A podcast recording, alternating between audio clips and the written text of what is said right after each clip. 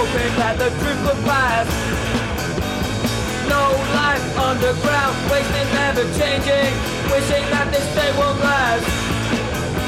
To never see you show your age, to watch you till the beauty fades. I need it, I need it, I need it.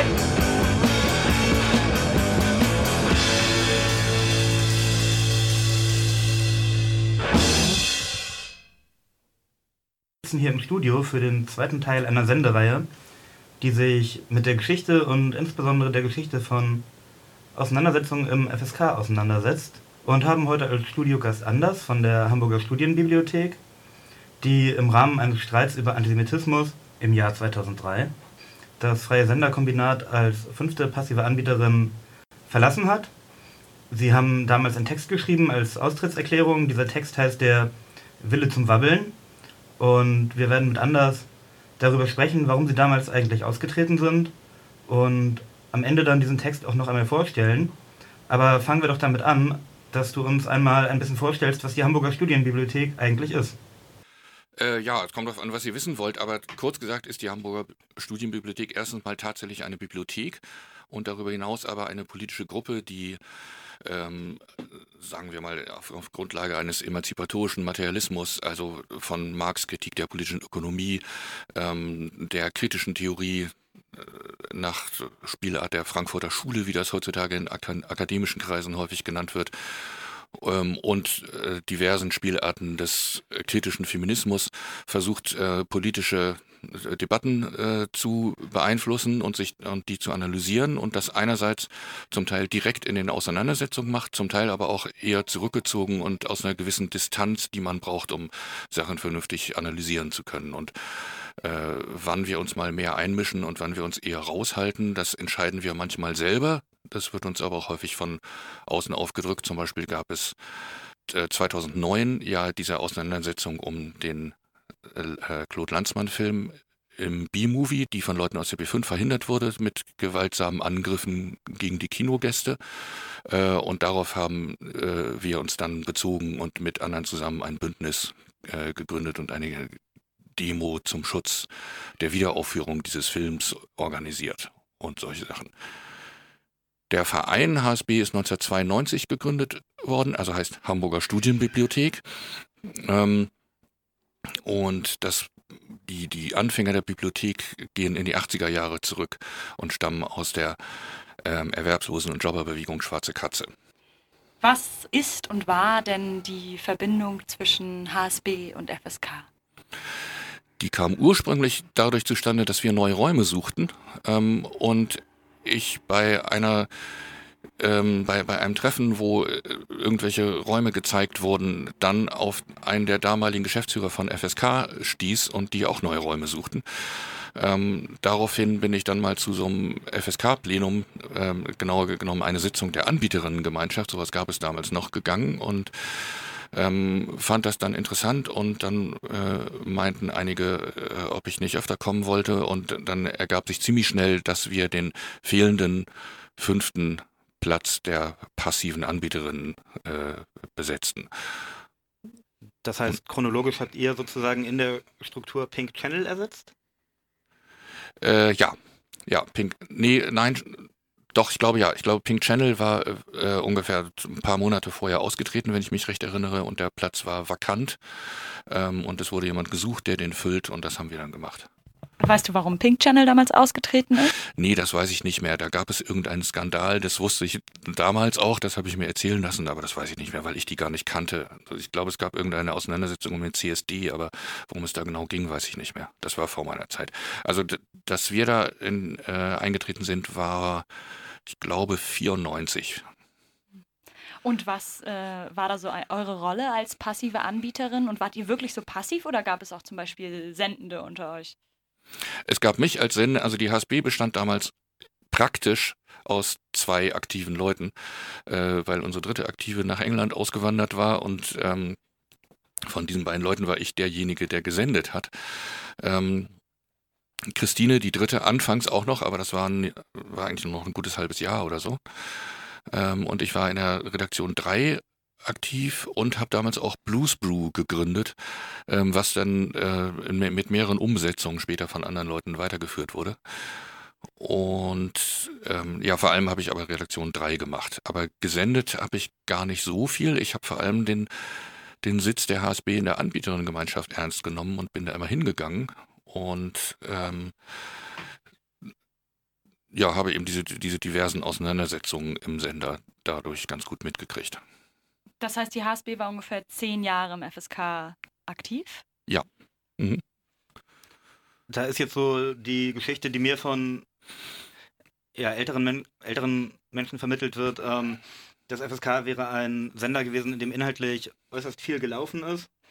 Und so ein bisschen der Bruchpunkt. Und dann kam Forumradio, dann hat man die Bewegungslinken mitmachen lassen. Und ab dann ging das bergab. Ist das eine Schilderung, die sich in der Nähe der Realität bewegt? Irgendwie in der Nähe schon, aber ich würde sie so jedenfalls nicht unterschreiben, weil es natürlich nicht so war, dass hier alles wunderbar lief und tolle inhaltliche Auseinandersetzungen stattfanden und alles äh, sozusagen nach, nach inhaltlichen Kriterien geregelt wurde und vernünftig entschieden wurde und dann kamen plötzlich irgendwelche Bewegungslinken und dann ging alles in Bach runter. So war das definitiv nicht, sondern ähm, FSK ist ja vom, äh, vom ganzen Ansatz her als linker Sender natürlich was, was von vornherein äh, Bewegungslinke und alle möglichen Spielarten von Linken, die sich inhaltlich nicht einig sind, über alles Mögliche mit einschließt und auch den Anspruch vertritt, solche Widersprüche aushalten zu können und ähm, die eben da, wo es geht, ähm, und da, wo es in Ordnung ist, einfach nebeneinander stehen zu lassen und da, wo das nicht in Ordnung ist, eben auszufechten. Und genau an diesem letzten Punkt hat es aber massiv gehapert. Ja, in der sozusagen historisierten oder ja, populärgängigen Variante dessen, wie man heute hier so zwischen Tür und Angel im Sender auf den Antisemitismusstreit äh, zurückschaut, ist das Projekt damals an unaushaltbaren Widersprüchen zerbrochen, nämlich an ähm, antisemitischen Inhalten, die gesendet worden sind das ähm, beschreibt euer Text, der Wille zum Wabbeln, ja etwas anders. Kannst du darauf eingehen?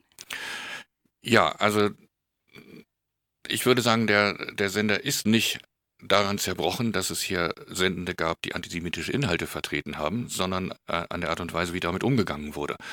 Äh, von Leuten, die sich an der Oberfläche alle darüber einig waren, dass sowas nicht geht und dann aber sich auf nichts einigen konnten, was nun konkret passieren soll deswegen. Und das war das Problem. Also die paar Antisemiten, die auch immer in der Minderheit waren, äh, hätten den Sender nicht kaputt machen können, oder ich würde auch sagen, sie haben ihn nicht kaputt gemacht, das kann man ihnen nicht vorwerfen.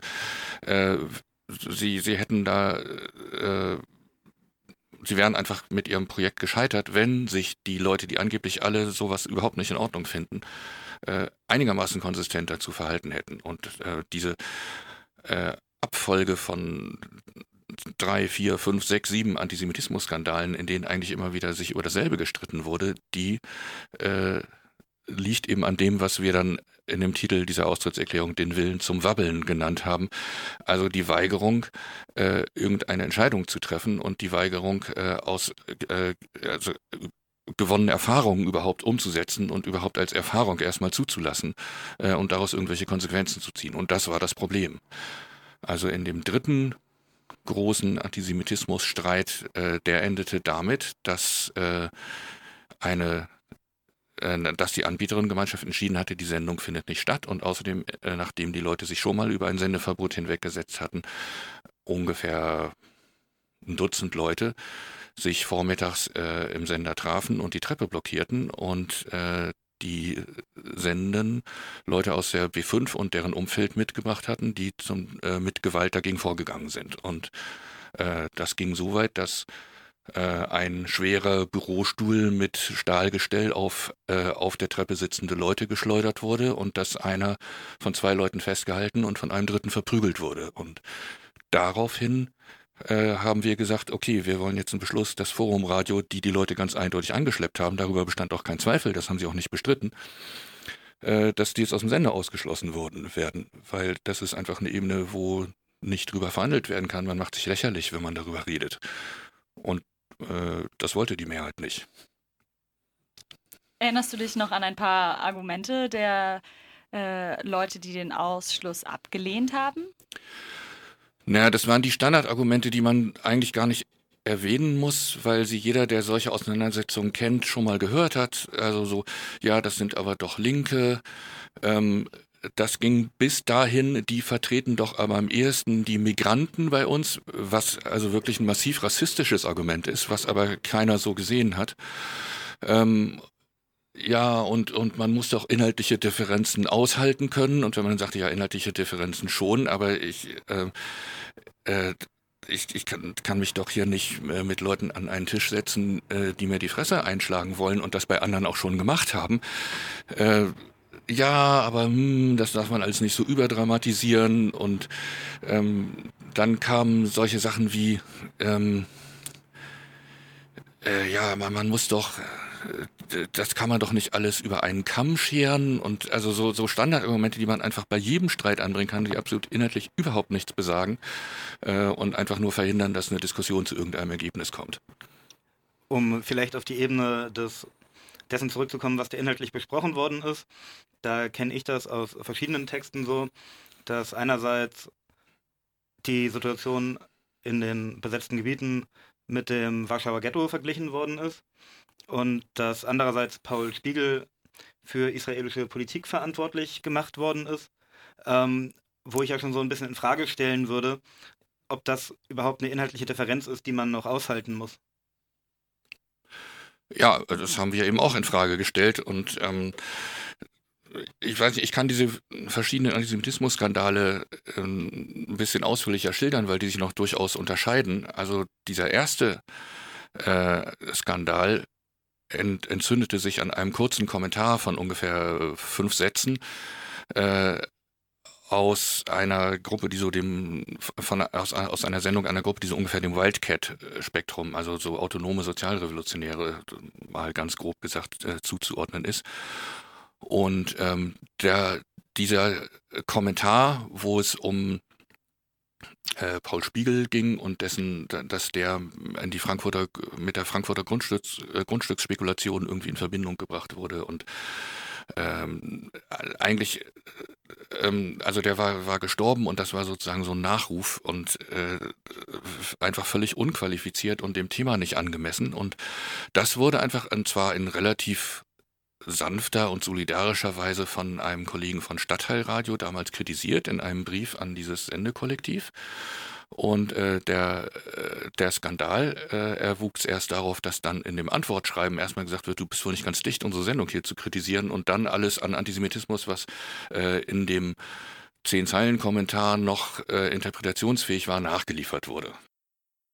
Und äh, Daraufhin äh, haben wir uns mit mehreren Leuten zusammengetan, einen Kommentar zu diesem Zehn-Zeilen-Kommentar geschrieben und stand, äh, den statt äh, der vom Band vorproduzierten Sendung dann diese Live-Sendung gemacht.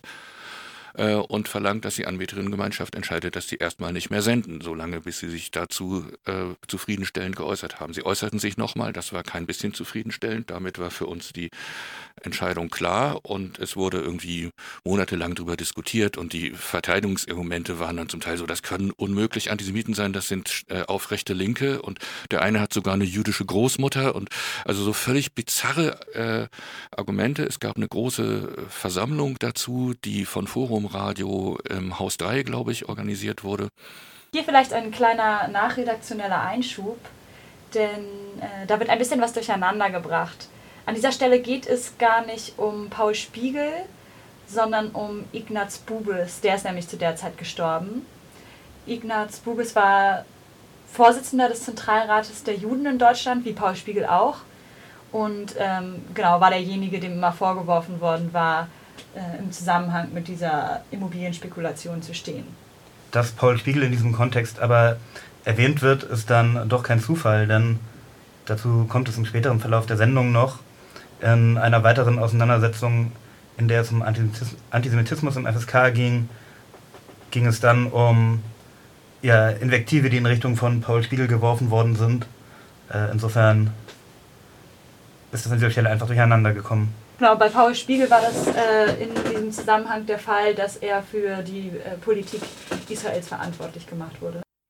Und ähm, schließlich erklärten die dann aber von selber, dass sie auf äh, so einen Laden, der einem solche autoritären Vorschriften macht, keinen Bock mehr haben und nicht mehr senden wollen. Und damit war das Thema äh, beendet, ohne dass die inhaltliche Diskussion wirklich weitergeführt worden wäre. Ich würde aber sagen, die ist durchaus weitergekommen äh, aus diesem Anlass äh, auch wenn äh, die, die Einzelheiten natürlich nicht geklärt worden sind. Es ging dann aber im Wesentlichen äh, nicht nur da schon, nicht nur um die Frage, wo fängt Antisemitismus an und äh, was muss man an äh, kritischen Äußerungen über Juden oder über Israel zulassen und äh, was geht nicht mehr, ähm, sondern es ging damals auch schon darum, inwieweit kann die Anbieterinnengemeinschaft überhaupt entscheiden, dass hier irgendwas nicht mehr gesendet wird. Und da hat sich die HSB ähm, von vornherein auf den Standpunkt gestellt, solange, äh, wenn das äh, nicht mehr klar ist, dass die Anbieterinnengemeinschaft hier Entscheidungen fällt und sozusagen das, äh, die Funktion, die sie per äh, ähm, Gesetz und, und Medienrecht und so weiter offiziell hat, auch tatsächlich ausführt, nämlich äh, die inhaltliche Hoheit über Sendungen auszusprechen, solange das grundsätzlich, also sobald das grundsätzlich in Frage gestellt wird, sind wir hier weg. Dann dafür geben wir, äh, geben wir unseren Namen nicht her, hier irgendwas verantworten zu müssen äh, wovon andere Leute meinen, das darf jeder selber entscheiden. Das war auch tatsächlich die Vorstellung äh, dieser Leute, zu sagen, sozusagen, jeder, jede Person oder jede Redaktion, die eine Sendung hat, entscheidet unabhängig über die Sendeinhalte? Naja, bis zu einem gewissen Grad war das ja die Vorstellung von FSK, aber ähm, die wurde dann eben von äh, diesen Wildcat-Leuten so ein bisschen mit so einem ähm, radikal anti-autoritären anti Gestus so ausgedehnt, dass die gesagt haben, nee, die Anbietergemeinschaft hat uns gar keine Vorschriften zu machen. Und daraufhin haben dann später bei den nächsten beiden Antisemitismus-Skandalen, wo es eben gegen äh, ziemlich brettharte Anti-Imps ging, äh, die haben darauf aufgesetzt und äh, sozusagen die Legitimation der, der Anbieterinnengemeinschaft äh, über ihre Sendung zu entscheiden, nicht mehr ähm, insgesamt aus Ablehnung von Autorität in Frage stellt, sondern aus inhaltlichen Gründen und gesagt haben, die, die Anbetungsgemeinschaft äh, vertritt sozusagen äh, imperialistische äh, imperialistische Inhalte und äh, das sind eigentlich äh, getarnte Rechte und die wollen äh, den linken Widerstand mundtot machen und deswegen äh, ist man an deren Entscheidungen nicht gebunden. Gab es denn in diesem Zusammenhang irgendeine ein Legitimitätsanspruch, der den Redaktionen zugesprochen wurde? Oder wie wurde damals allgemein, wie hat damals die Arbeit in den Redaktionen, also jetzt nicht in den Sendungsredaktionen, sondern in sowas wie Redaktion 3 etc., wie hast du die Arbeit wahrgenommen? Und wie gesagt, welchen Legitimitätsstatus hatten diese Redaktionen? Na, die Redaktionen hatten, äh, der war eigentlich ziemlich klar, der Status, gerade weil er rechtlich äh, sozusagen äh, nicht vorkam. Also in, der, in dem ganzen rechtlichen Konstrukt, auf dem FSK basiert, kommen ja selbstständig arbeitende Redaktionen nicht vor, was eindeutig äh, in der Konsequenz heißt, letzten Endes sind die der Anbieterinnengemeinschaft verantwortlich und sonst niemanden. Und es wurde allgemein auch so gehandhabt, dass wenn man mit irgendeiner Sendung unzufrieden war, dass dann die entsprechende Redaktion sich dazu äußern musste. Wenn das irgendeine Musiksendung war, dann war das halt die Musikredaktion. Und wenn es eine Wortsendung war, war das die Redaktion 3. Und dann gab es eben noch die Inforedaktion. Und die, die zum Teil als wirklich zusammenhängend arbeitende Redaktionen äh, zu manchen Phasen gar nicht existierten und sozusagen nur die Gesamtheit der, der einzelnen Subredaktionen darstellten. Aber bei der Redaktion 3 war das zu der Zeit so, dass die tatsächlich auch inhaltlich arbeitete äh, und sich selber auch gegen diese Sendung dann ausgesprochen hat. Wie kann man sich diese inhaltliche Arbeit vorstellen? Hat die sich auch irgendwo sozusagen heutzutage nachvollziehbar niedergeschlagen? Wurde die dokumentiert? Ist daraus was entstanden? Zu diesem zu diesen ersten oder diesen ersten drei Antisemitismusstreiten ist sehr viel inhaltlich dokumentiert worden. Das war auch damals alles auf der FSK-Webseite, ist aber alles weg. Also FSK hat sich da sozusagen seine Geschichte durch die Betätigung der Löschtaste entledigt und das findet sich zum Beispiel noch in der HSB oder so als, als Zettelstapel in alten Ordnern, die wir auch erst suchen müssten. Also äh, das, das, das gibt es alles noch irgendwo, aber es ist nicht zentral dokumentiert. Da gibt es natürlich Unmengen von Anträgen bei der Anbieterinnengemeinschaft, Papieren, die so zwischendurch per äh, internen Mailverteiler verschickt wurden und was weiß ich noch was alles. Und das heißt, diese ganzen E-Mails und habt ihr dokumentiert damals? Nicht alle E-Mails, Okay. aber, aber was so an Papieren und, und Anträgen oder so äh, Da, verbreitet wurde, das habe ich halt in meinem, ich hatte halt einen Ordner mit, weil ich ja zur Anbieterinnengemeinschaft ging und das, die HSB hat das zum Teil auch gesammelt und das haben wir dann irgendwann mal alles zusammengeworfen, aber wirklich sortiert und äh, so, dass man mal kurz nachgucken kann, oh, ich brauche was äh, aus dem Winter 2006, 2007 oder so, nee, da waren wir schon weg, aber äh, sowas, dass, dass man sowas dann sofort findet, das, so ist das nicht. da würde ich ja für das FSK ein Stück weit in die Bresche springen, weil ich denke, viele der Texte findet man tatsächlich schon noch. Da muss man sich bei Texte so ein bisschen durchklicken Mhm. ähm, und landet dann auf der alten FSK-Homepage. Ach, die, gibt es als noch? Archiv, als Webarchiv Archiv, äh, dokumentiert ist. Bei, da- auf der FSK-Seite selber oder nur bei Wayback oder so? Genau, über die FSK-Seite wird so Wayback verlinkt. Und Ah, da findet okay. man tatsächlich einige der alten Texte noch. Ja. Ähm, aber auch da ist es wie ein Text, den du vorhin beschrieben hast. Ähm, das haben gefühlte zehn Leute gelesen. Und als ich hier in diesem Sender angefangen habe, wurde mir immer erzählt, Forumradio sei damals ausgeschlossen worden. Und vielleicht magst du was zu diesem, ich sag mal in Anführungsstrichen, großen Streit über Antisemitismus erzählen, ähm, an dessen Ende Forumradio, wie ihr hier schreibt, ja eben nicht formal ausgeschlossen worden ist. Mhm. Also der formale Ausschluss von Forumradio war kurz nach meiner Zeit. Das habe ich noch aus Erzählungen dann so mitgekriegt. Das war wegen einer anderen Sendung. Und ähm, da ist dann nachher tatsächlich, nach, nachdem die den Vereinsvorstand verklagt und vor Gericht verloren hatten, ist dann tatsächlich per, per äh, ich glaube, tatsächlich formalem Anbieterinnengemeinschaftsbeschluss Forumradio ausgeschlossen worden. Das, da müsst ihr aber andere Leute fragen denn, zu den Einzelheiten, denn wie gesagt, das war nach meiner Zeit. Dieser äh, Prügelangriff fügte eben nicht zu, meinen Aus, zu, zu einem Ausschluss von Forumradio. Es wurde dann innerhalb der Redaktion 3 und zwischen Loretta äh, und Stadtteilradio und äh, zum Teil St. Paula und, und anderen Radiogruppen und Redaktionen jahrelang, tatsächlich jahrelang, ist keine Untertreibung, diskutiert, wie man denn damit nun umgeht. Äh, Und dann hieß es immer, ja, es gibt keine Mehrheit für so einen Ausschlussbeschluss und, und, und dann äh, haben wir also zum Teil ich, zum Teil noch ein paar andere, ähm, zum Teil äh, quasi eigentlich selber schon eine Mehrheit innerhalb von FSK, dann aber wieder nicht. Immer versucht, so eine formelle Mehrheit für so einen Ausschlussbeschluss zustande zu kriegen, bis wir nachher irgendwann gesagt haben, das wird uns jetzt zu bunt. Wir stellen jetzt äh, nächste Woche diesen Antrag, dann wisst ihr alle Bescheid, ihr könnt euch dazu verhalten, ihr könnt das innerhalb eurer Gruppen organisieren. Äh, und wenn der, wie, wonach es im Augenblick aussieht, keine Mehrheit finden wird, dann treten wir anschließend aus. Und damit, das ist jetzt die Situation, zu der ihr euch verhalten könnt. Und dazu hat sich niemand verhalten. Und es waren einige Leute sogar ernsthaft entsetzt und sauer, dass wir dann tatsächlich das gemacht haben, was wir vorher gesagt haben, was wir machen würden. Und also ihr könnt euch nicht einfach austreten. Wir haben gesagt, das kündigen wir doch seit Wochen an, dass wir das tun werden. Und also eigentlich sogar schon seit Jahren. Und was wollt ihr denn nun? Und, ja. Magst du trotzdem noch mal was äh, zu dem Streit an sich erzählen? Also du hattest ja gerade diese erste Auseinandersetzung rekapituliert. Du meintest, es Mhm. waren eigentlich drei. Mhm. Ähm, der zweite Antisemitismusstreit begann damit, dass äh, in einer Sendung äh, die eigentlich, ich glaube, zu Knast und Justiz gehörte, was ein Sendeplatz von Forumradio war, ein palästinensischer Aktivist eingeladen wurde, der äh, eine ziemlich wirre Rede gegen die israelische Besatzung hielt, in der alle möglichen Zahlen durcheinander gewürfelt wurden und äh, äh, eigentlich so die klassische, heute wahrscheinlich gar nicht mehr so bekannte antizionistische äh, anti-imperialistische Position vertreten wurde, sozusagen Israel ist nur ein imperialistischer Brückenkopf der USA und gar kein richtiger Staat, sondern so ein komisches Gebilde und äh, eigentlich machen die genau das, was die Nazis im Zweiten Weltkrieg gemacht haben. Bloß machen die das eben jetzt mit den Palästinensern und, und so weiter und so weiter. Und, ähm, das kam da so wörtlich drin vor? Das kam da so wörtlich drin vor, ja. Also das, und das war, ähm, äh, Gaza ist eigentlich das Warschauer Ghetto von heute und so. Also was äh, interessanterweise Positionen sind, die zehn Jahre später oder auch nur fünf Jahre später von dem Ex-Leiter des Orient-Instituts oder so vertreten worden sind. Also das, äh, das ist ein ja, äh, dieser äh, Anti-Imperialismus ist einer der ganz wenigen Punkte, wo, würde ich mal so rückblickend sagen, die Linke tatsächlich eine Avantgarde-Funktion hatte in Deutschland, nämlich Antisemitismus wieder salonfähig zu machen äh, in dieser politischen Maske des Antizionismus.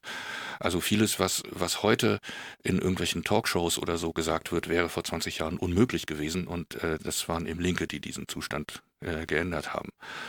Und äh, in diesem Fall war es auch noch so, dass äh, die Leute, die diesen palästinensischen Aktivisten eingeladen haben, sehr wohl wissen, dass sie das nicht sagen dürfen, was der gesagt hat. Und, und dann eben den authentischen Palästinenser das sagen ließen, der das ja qua seiner Identität durfte. Also wieder ein äh, komplett rassistisches äh, äh, Umgehen äh, mit, der, mit dem Problem. Ähm, aber so wurde das eben gemacht. Und äh, das haben wir dann eben entsprechend kritisiert und so weiter. Und dann gab es ähm, kurz später nochmal also es wurde dann auch beschlossen, die, äh, die, die Sendung wurde von der Anbieterin-Gemeinschaft abgesetzt per Beschluss. Ähm, und die haben dann trotzdem weitergesendet und dann gab es einen dritten Antisemitismus-Skandal kurz darauf, der aus der äh, aus dem Nicht-Geklärt-Sein des zweiten resultierte, ähm, über eine Sendung, die ganz ähnlich war und äh, der endete mit diesem Prügelangriff, beziehungsweise gipfelte für uns in diesem Frügelangriff ge geendet hat er damit eigentlich nicht, aber dann wurde eben nicht mehr über Antisemitismus geredet, sondern darüber, äh, wann man Linke aus dem Sender ausschließen darf oder so. Das ging hin bis zu bizarren Diskussionen, ob man da die Polizei hätte holen sollen oder nicht. Und dann äh, äh, und uns wurde automatisch immer unterstellt, wir hätten da die Polizei holen wollen. Und äh, wir haben immer gesagt, ja, im Prinzip sind wir dafür, die Polizei zu holen, wenn man von, von einer gewalttätigen Übermacht angegriffen wird. Dafür ist die da. Äh, aber dass die Diskussion ist vollkommen lächerlich, wenn man sich innerhalb des Vereins nicht einig ist. Man kann mit Leuten, die einem Bürostühle an den Kopf werfen, nicht gemeinsam einen Verein führen. Das geht noch nicht mal bei einem Karnickelzuchtverein, aber das geht erst recht nicht bei einem politischen Radio. Das ist doch völlig bescheuert. Und die Diskussion, äh, wann man die Polizei holen darf oder nicht, ist eine reine Vermeidungsdiskussion, äh, die dazu dient, sich dem eigentlichen Problem, mit dem eigentlichen Problem nicht auseinandersetzen zu müssen. Magst du trotzdem noch mal ganz kurz erzählen, wie es überhaupt zu dieser, also was genau der Kontext war und wie es zu dieser Treppensituation kam und welche Sendung da gemacht wurde? Ähm, nee, da müsste ich jetzt tatsächlich noch mal in alte Texte gucken. Dieser dritte Antisemitismus-Skandal, wie gesagt, der entzündete sich an einer ähnlichen Sendung wie der eben geschilderten. Ähm, Aber es war ja nicht der Fall, dass etwas gesendet wurde und danach etwas kritisiert wurde sondern. Doch, äh, da gab es auch noch mal, doch, doch, da gab es schon eine Sendung, ähm, wo im Studio diskutiert wurde und nochmal wie gesagt, im Prinzip ähnliche Dinge wie, aber ich, ich, will, ich will nicht jetzt, falsche Sachen aus dem Kopf zitieren. Das kann man übrigens nachlesen. Ähm, erstens gibt es, wie gesagt, wie ich ja gerade erfahren habe, äh, diese, diesen Wayback-Inhalt äh, der alten FSK-Webseite. Da gibt es Dokumente dazu, wobei zu dem dritten, glaube ich, nicht so viel. Und es gibt einen Artikel von äh, Andrea Wöldecke und mir, der heißt Der Skandal als Institution, in dem diese ersten drei äh, FSK-Antisemitismus-Skandale äh, geschildert werden. Der ist auffindbar auf der Webseite des Zaira Verlages ähm, unter, äh, als Leseprobe zu der zweiten Auflage eines Buches, das ähm, ehrbare Antizionisten, furchtbare Antisemiten heißt. Oder andersrum? Andersrum. andersrum. Ähm, also den, den kann man finden und da werden diese drei äh, Antisemitismus-Skandale äh, geschildert und dann versucht zu erklären, wie die eigentlich zusammenhängen und warum sich da das scheinbar immer wiederholt. Da wird zum Beispiel auch gesagt, dass es sich bei dem ersten Antisemitismus-Skandal, bei diesen Wildcat-Leuten eigentlich nicht um brettharte Antisemiten im engeren Sinne handelte, sondern dass bei denen sozusagen in dem Moment, wo ein politischer Konflikt äh, auftaucht, dem sie nicht gewachsen sind, nämlich dass sie einfach inhaltlich kritisiert werden für eine Sendung und sich inhaltlich dazu verhalten sollen, äh, dann plötzlich irgendwelche antisemitischen Klischees abgespult werden und dass das quasi automatisch funktioniert, äh, während das später bei den, äh, bei den äh, Anti-Imps sozusagen schon von vornherein inhaltlich vorprogrammiert war. Also wir haben dazu, glaube ich, geschrieben, äh, dass bei dem ersten äh, Freunde der guten Zeit hieß, hieß die Sendegruppe, dass bei denen der Antisemitismus den Klassenkampf noch nicht ersetzt hatte. Also da, die, die hatten eigentlich andere Inhalte, während bei den Anti-Imps es ganz klar war, dass der Antisemitismus deren gesamtes Weltbild bestimmt und dass es nichts gibt, was die sagen, was nicht irgendwie damit zu tun hat, dass äh, dass, dass Israel und die jüdische Lobby und die Medienlobby und die US-Ostküste und so weiter alles kontrollieren und überall die Fäden ziehen. Okay, das heißt aber, obwohl eigentlich die Frage, wo fängt Antisemitismus an oder was ist Antisemitismus, den Konflikten zentral war, kann ich das so verstehen, dass sie als, ähm, dass es im Grunde keine im Radio hörbare Diskussion darum gab, diese Frage von verschiedenen Standpunkten aus miteinander zu, zu diskutieren.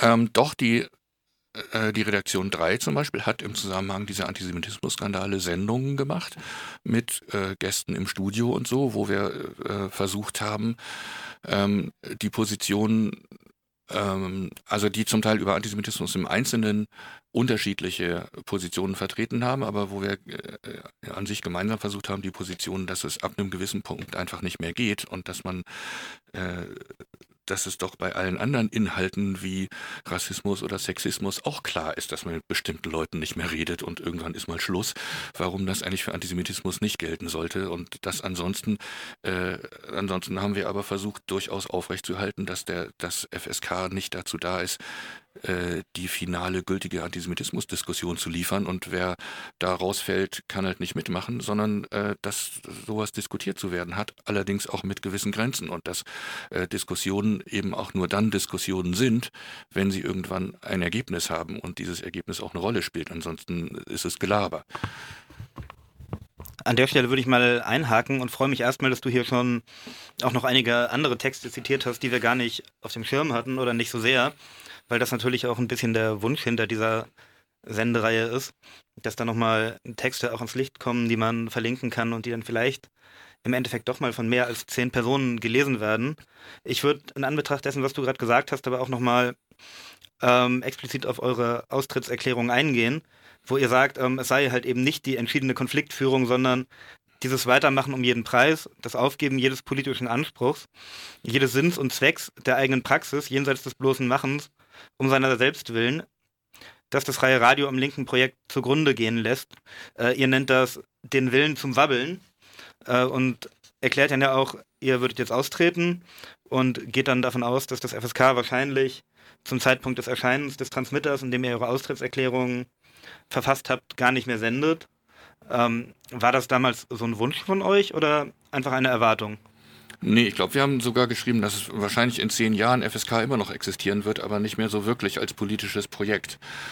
Ähm, also es war also es stand durchaus außer Kippe, weil in dem Moment, wo FSK sozusagen nach außen dokumentiert, die Anbieterinnengemeinschaft hat, hat hier nichts zu sagen, hat es sich selber die Rechtsgrundlage unter den Füßen weggezogen. Und äh, wenn die, äh, die Medienanstalt damals scharf drauf gewesen wäre, hätten sie sofort die Sendeerlaubnis erziehen können. Wir wussten, dass die da nicht scharf drauf sind, sondern dass sie das eigentlich, dass sie das ziemlich sicher nicht tun werden und sind deswegen auch davon ausgegangen, dass FSK weiter senden wird. Aber äh, wir haben eben gesagt, wahrscheinlich wird es, äh, wird es als politisches Projekt Projekt quasi tot sein. Also ähm, hat damals immer, also der, einer der Gründer, der, der Gründungsmitglieder der AG Radio war, ähm, und damals weitgehend noch für die Technik verantwortlich. Äh, der hat damals immer gesagt, das Schlimmste, was FSK passieren kann, ist, dass es zu einer Art offenem Kanal wird, der anstatt von der Stadt finanziert zu werden, äh, auf Selbstausbeutung basiert, aber äh, ansonsten inhaltlich dasselbe ist. Und äh, das muss man wahrscheinlich für heutige Hörer und Hörerinnen erklären. Der, der offene Kanal war eben damals ein Studio, äh, professionell eingerichtet, wo man Radio und später auch Fernsehen machen konnte. Das gab es in ganz vielen Bundesländern. Das gehörte zu so einem äh, allgemeinen neuen Medienkonzept zur Stärkung von Medienkompetenz und so weiter. Und da konnten sich irgendwelche Gruppen anmelden ähm, und äh, ein, ein Sendekonzept darlegen und dann kriegten die einen Sendeplatz und das wurde dann irgendwann auf diesem offenen Kanal gesendet. Der offene Kanal hatte so äh, auf irgendwelchen anderen Sendern so, so, so dreimal in der Woche ein paar Stunden oder so solche Sendeplätze. Aber das heißt. Und das, das war inhaltlich insgesamt als Radio natürlich äh, komplett uninteressant. Es war einfach von der Stadt, eine von der Stadt angebotene Dienstleistung. Aber es, man konnte da vereinzelt mal gute Sendungen machen. Und FSK hat auch angefangen, damit Sendungen auf dem offenen Kanal zu machen, kriegte dann feste Sendeplätze auf einem offenen, auf einem offenen Kanal und hat dann später einen eigenen Sendeplatz gekriegt. Also auch erst so zeitlich begrenzt und so weiter und so weiter. 95 kam dann die Vollfrequenz oder die fast Vollfrequenz. Aber das heißt sozusagen, der Sinn und Zweck eures Austritts war es damals nicht, das Projekt als solches abzuschießen, sondern eher die bei euch gereifte Erkenntnis, okay, so wie das ist, ist es politisch gescheitert? Ja. Ja, das war die, die Erkenntnis, äh, vor der wir uns erstens selber lange herumgedrückt haben und von der wir auch immer gesagt haben, man sollte äh, nicht irgendwas gleich für politisch gescheitert erklären, wenn man, wenn es gerade nicht so läuft, wie es einem passt. Und man muss da schon mal ein bisschen längeren Atem haben bei sowas. Und ähm, außerdem ist FSK äh, von vornherein so konzipiert, dass man da Widersprüche aushalten muss und dass es nicht politisch gescheitert ist, wenn da irgendwas gesendet wird, was man falsch findet. Das war ja nicht das Problem. Ähm, sondern es brauchte eine Weile, bis wir uns wirklich sicher waren, das hat hier keinen Sinn mehr. Und wir werden hier auf jeden Fall nichts mehr reißen, vielleicht andere Leute in 10, 15 Jahren, aber äh, für uns ist hier jedenfalls äh, äh, der Laden dicht und das hat sich für uns auch erstmal bestätigt in den nächsten Jahren. Also ich hatte nie eine Situation, wo ich, wo ich dachte, scheiße, wären wir doch damals nicht ausgetreten. Ja, trotzdem beginnt euer Text ja mit einem Rückblick und dem Urteil, dass es sich beim FSK um eines der interessanten und hoffnungsvollsten emanzipatorischen Organisations- und Aneignungsversuche seit den späten 80er Jahren äh, gehandelt hat oder es zumindest danach aussah. Ähm, genau, diese spezielle Verfasstheit des Freien Senderkombinats als ja nicht klassisch linkes Projekt, sondern eben als an eine Lizenz gebunden, an diesen gewissen legalistischen Rahmen. Wir befinden uns ja nicht irgendwie in einem autonomen Zentrum oder in einer politischen Gruppe oder so. Ähm, macht diese Verfasstheit es überhaupt möglich, dass ähm, oder liegt es nicht vielleicht genau in dieser Verfasstheit, dass es schlussendlich auf ein Weitermachen um jeden Preis hinausläuft? Und ähm, ist diese hoffnungsvolle, emanzipatorische äh, Aneignung überhaupt möglich? Die zweite Frage verstehe ich, die erste nicht. Also warum meinst du, dass äh, diese Verfasstheit darauf rausläuft, dass man um jeden Preis weitermachen muss? Das ist eine Frage, sozusagen.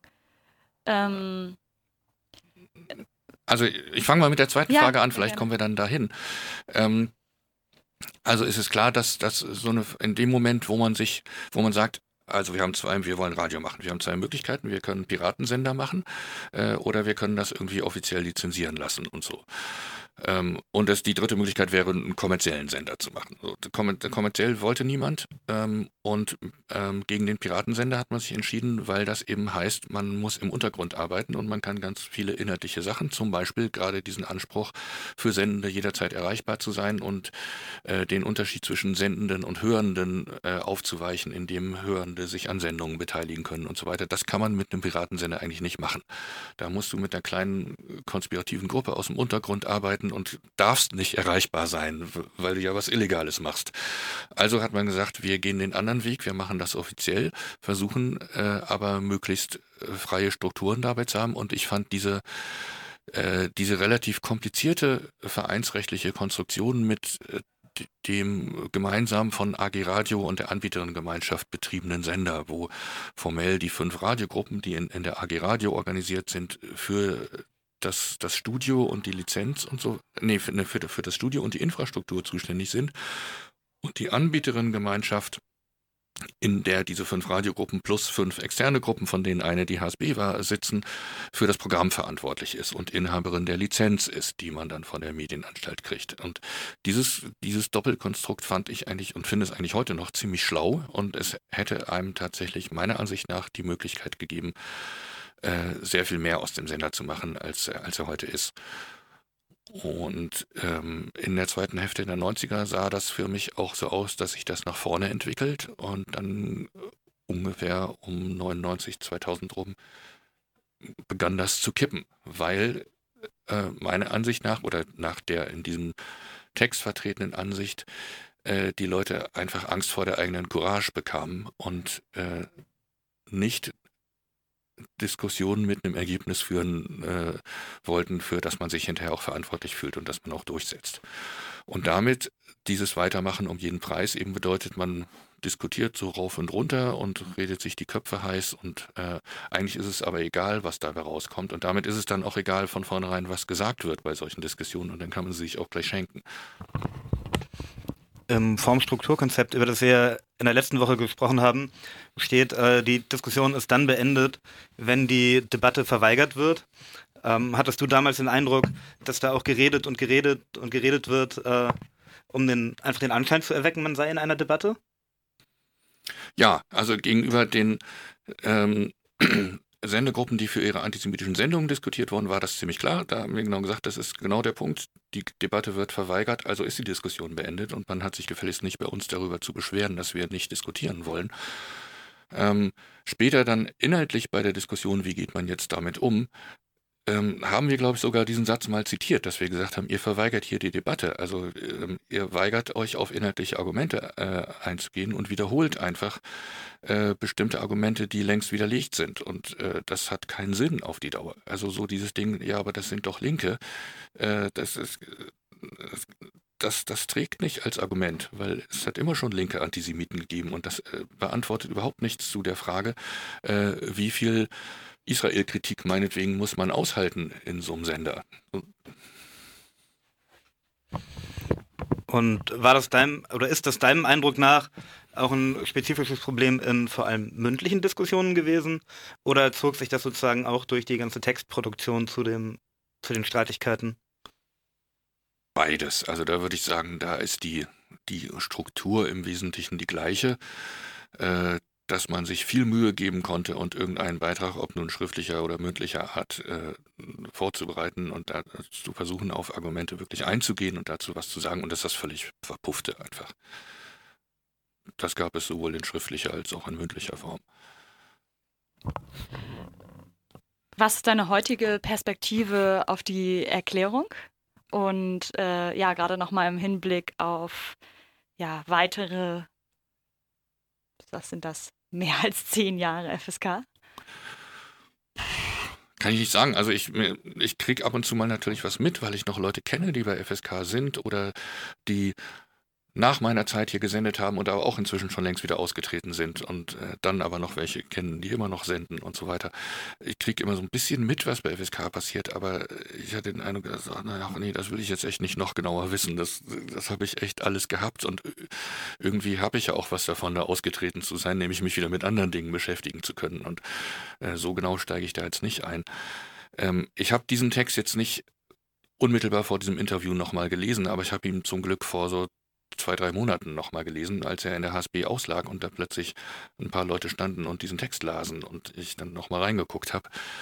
Ähm, und äh, ich würde sagen, ja, doch, im Wesentlichen hat sich das zum Teil zum Glück, zum Teil leider äh, bewahrheitet, was wir da gesagt haben. Also nämlich, dass FSK noch existiert und als politisches Projekt aber uninteressant ist. Also es ist kein, also aus, politische Auseinandersetzungen, in, äh, die in Hamburg stattfinden, wenn sie denn überhaupt stattfinden, die finden nicht mehr automatisch ihren Widerhall bei FSK und die, äh, die werden nicht hier noch nicht mal dokumentiert. Und äh, es gibt, und noch viel weniger ist es so, dass politische Auseinandersetzungen bei FSK stattfinden, die ein Ergebnis haben, das sich in Sendungen widerschlägt und andere Auseinandersetzungen beeinflusst oder so. Das, das sehe ich nicht.